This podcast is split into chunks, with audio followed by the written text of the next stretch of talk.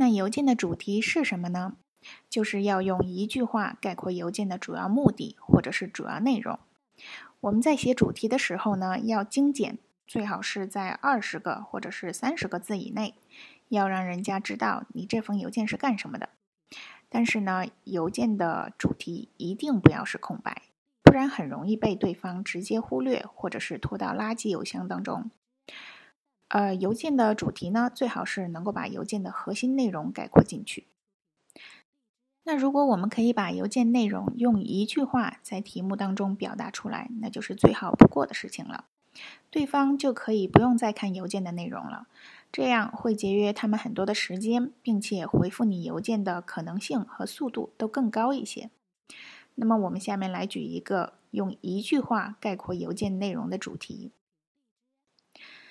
那么，下面我们来听这个例子：Ten people confirmed for the Friday meeting. Do we need a larger place? 这个主题呢是说有十个人确定了要去参加周五的会议，我们需要一个更大的地方吗？这句话呢，就基本说明了这个邮件要干什么了。所以收件人这个时候就可以判断他要不要打开这封邮件了，或者是决定什么时候来回复你这封邮件。一般呢，像这样简短并且不需要太多时间来回复的邮件，收件人一般都会很快的回复。那么下面我们再来看另外一个例子。这个例子是说，detailed information about the wholesale price。On the latest version of computers you requested，这个题目的意思是说呢，关于你询问的电脑最新版本批分呃批发价的详细信息。这个主题呢就很清晰了。我们在看到这个标题后，肯定会打开邮件来看，因为这个是我们向对方索取的信息的一个回复。然后呢，再基于邮件的内容，我们来看需不需要做出回复，或者是什么时候做回复。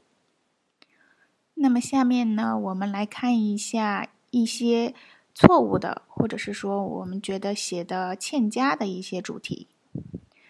第一个例子是 “Please reply”，什么意思呢？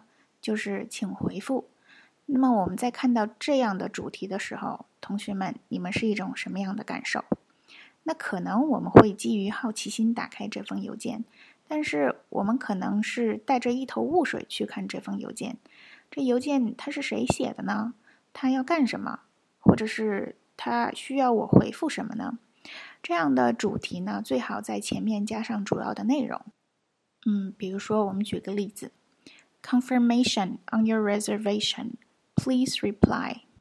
那这是什么意思呢？就是确认你的预定，请回复。那这样呢，就会比较清楚一点。也就是我们在这个标题当中，我们就可以知道我们要回复的东西是什么。那么下面我们再来看一个错误的例子，这个呃主题呢写的是 F Y I。那如果有不知道的同学呢，我们可以跟大家说一下，F Y I 是 For Your Information 的缩写，是仅供参考的意思。那么这个标题当中呢，关于什么的 F Y I 没有说。那么我怎么知道我需不需要这个信息呢？那这个时候我们可以在 F Y I 后面加上邮件的一些主要内容，那或者是我们直接把 F Y I 放在邮件的开头，比如说，呃，在邮件的正文当中，第一排是 F Y I，逗号，然后在题行写 Dear 谁谁谁，然后我们再叙述正文。那我们接下来再看一下另外一个例子。这个例子呢，它的主题是 "I need your attention on this email"，这是说我需要你关注这封邮件。那这个例子呢，和例句一其实是一样的。那我们在这里就不做过多的解释了。这几个例子呢，我们看一下，其实都没有很清楚的说明邮件的目的或者是内容，基本上呢都是一些废话。这样的题目呢，其实是没有意义的。那我们再来看一另外一个例子，这一个标题写的是 "About the document you sent"，呃，关于你发的文件。这个标题呢，相比前面几个标题来说会好一些，呃，不是前面标题那样的废话，呃，有一些信息。但是呢，这些信息不是很完整。里面说的 about the document 哪个文件呢？没有说到。啊，然后也说到 you sent，啊，什么时候 sent 的呢？我们也不知道。啊，我可能发送过很多的邮件，你指的是哪一封呢？我们也不知道。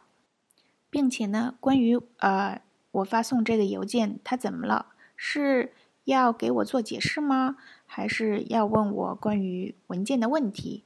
还是说我漏掉了附件都没有说清楚？所以这样的例子呢，其实是不够好的。所以呢，同学们尽量的在主题当中要能够概括自己邮件的目的啊，或者是主要的内容。